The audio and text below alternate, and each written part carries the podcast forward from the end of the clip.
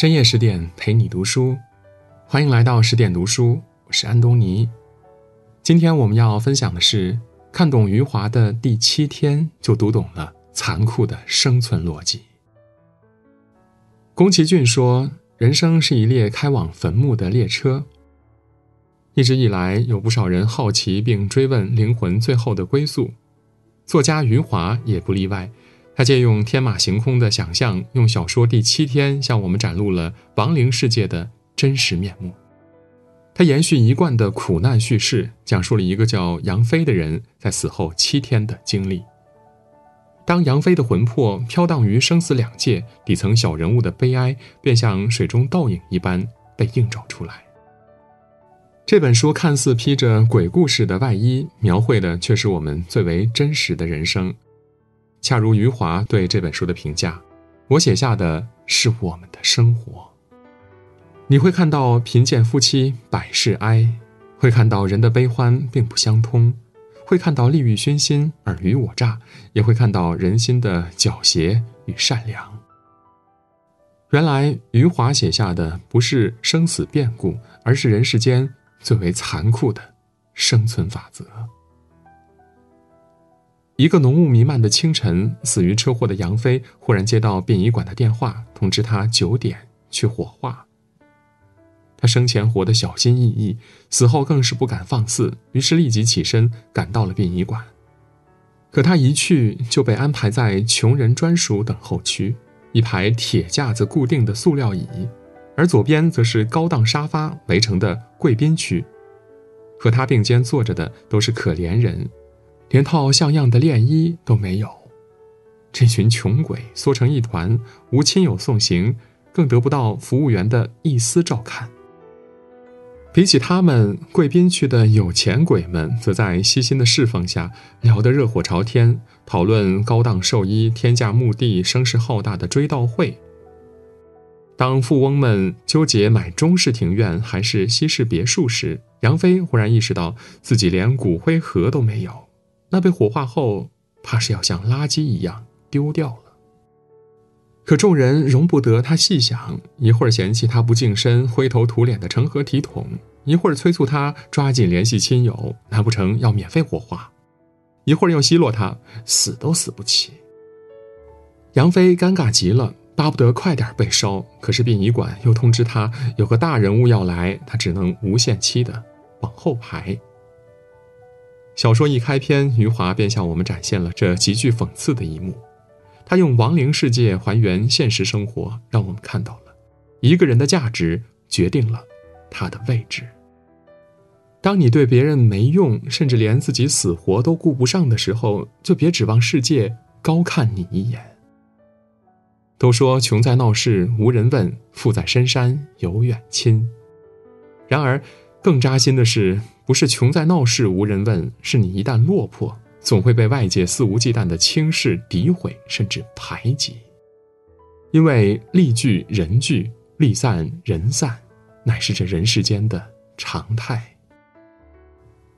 殡仪馆，杨飞是待不下去了，他趁人不注意，轻飘飘的走了。他飘回破旧不堪的出租屋，却不想偶遇了同为鬼魂的前妻。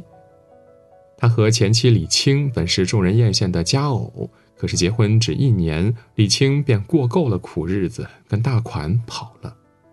只不过李青也没得善终，他卷入高官贪腐案，成了替罪羊，东窗事发后自杀身亡。这短暂的相逢让杨飞愈发的心灰意冷，他匆匆作别，慌忙的逃离了这个伤心之地。之后，他遇到无数枉死的可怜鬼，他们身处社会最底层，却无一例外的成为生活的牺牲品。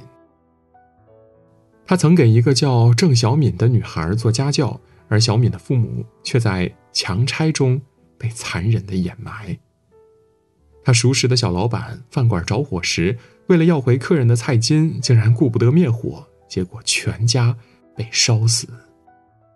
还有个农村汉子，在精神病妻子走失后被误判为杀人犯，受不了严刑逼供，认下了死罪。还有他最敬爱的李阿姨，因为大胆揭露了医疗事故而被奸商谋害了。一桩桩的惨剧绞痛着杨飞的心，他纳了闷儿了：为什么麻绳总挑细处断，厄运偏着苦命人？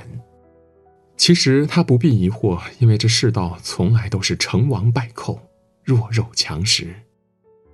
就像最近很火的《引入尘烟》中的那句台词：“对镰刀麦子能说个啥？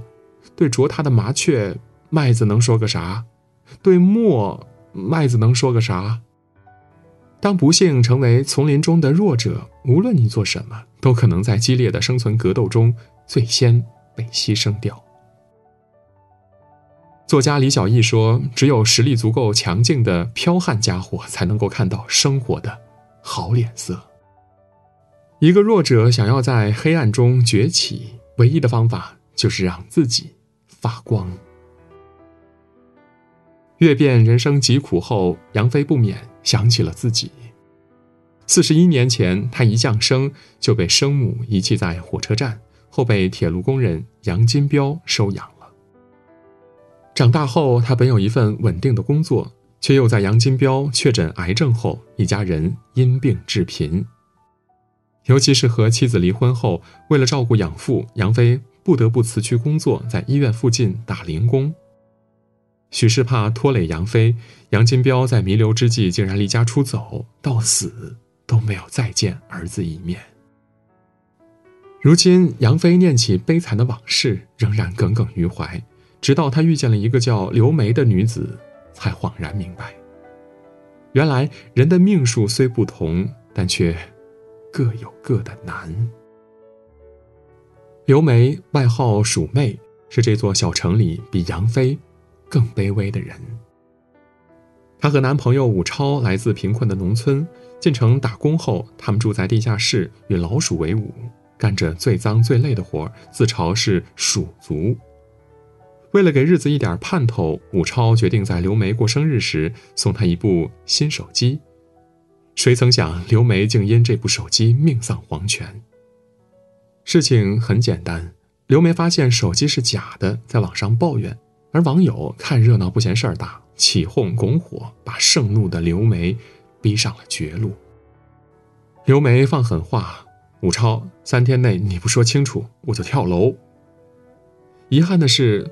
正被琐事缠住的武超对此全然不知，而刘梅则在网友的欢呼中跳楼身亡。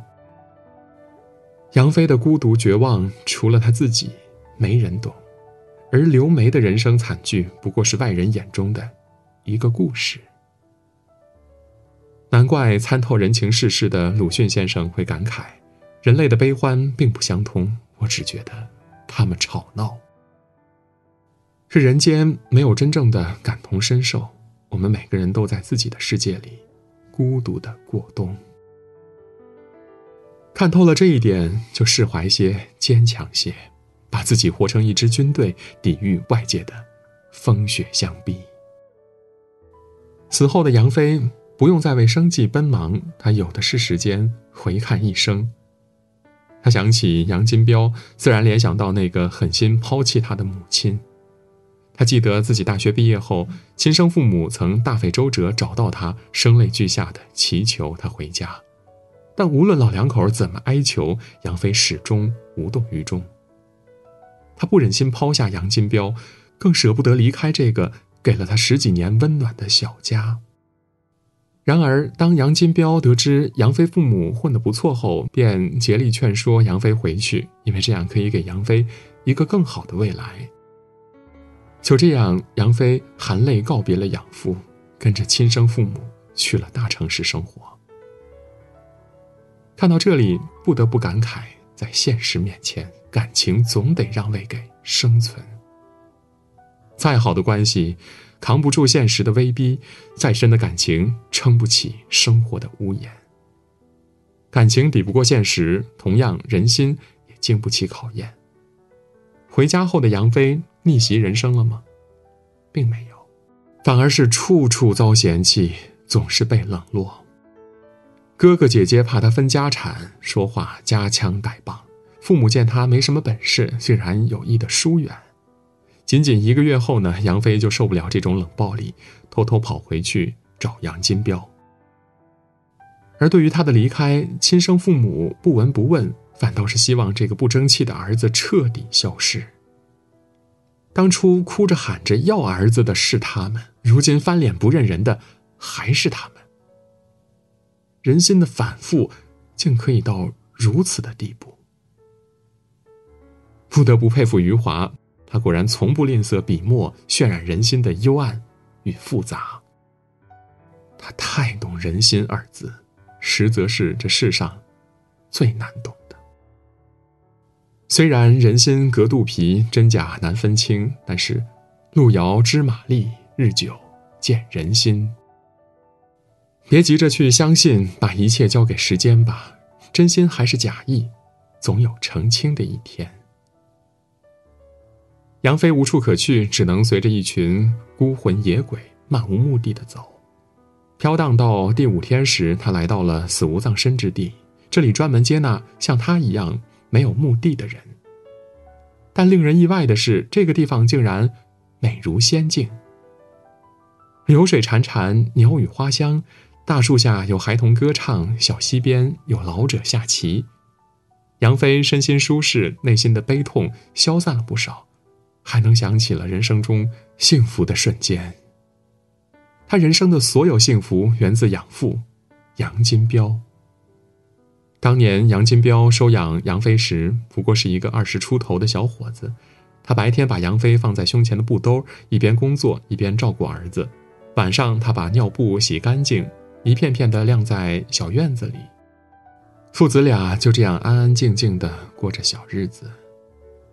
三年后，杨金彪和一个女孩一见钟情了。可就在谈婚论嫁之际，女方说什么也接受不了杨飞。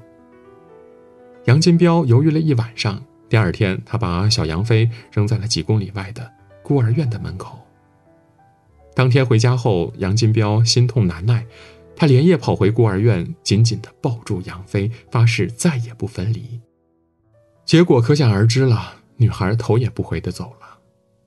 想到这里，杨飞已死的心热络起来。他发誓，哪怕永远待在死无葬身之地，也要找到父亲。他四处奔走，多方打听，终于得知杨金彪的去向。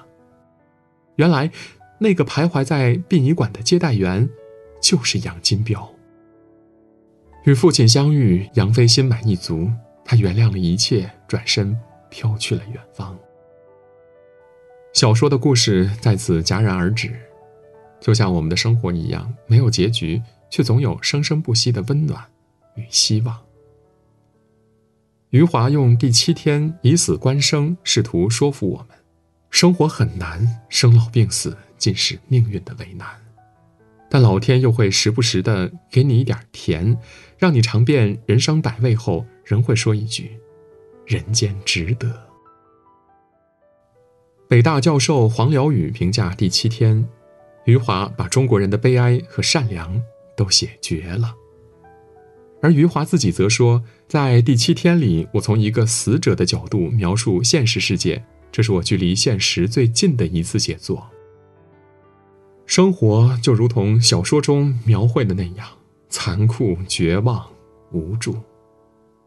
但生活从来都是绝望中有希望，悲苦中。有感动。无论命运多不公，都不要放弃自己；无论事情多冷漠，也要坚信真情不灭。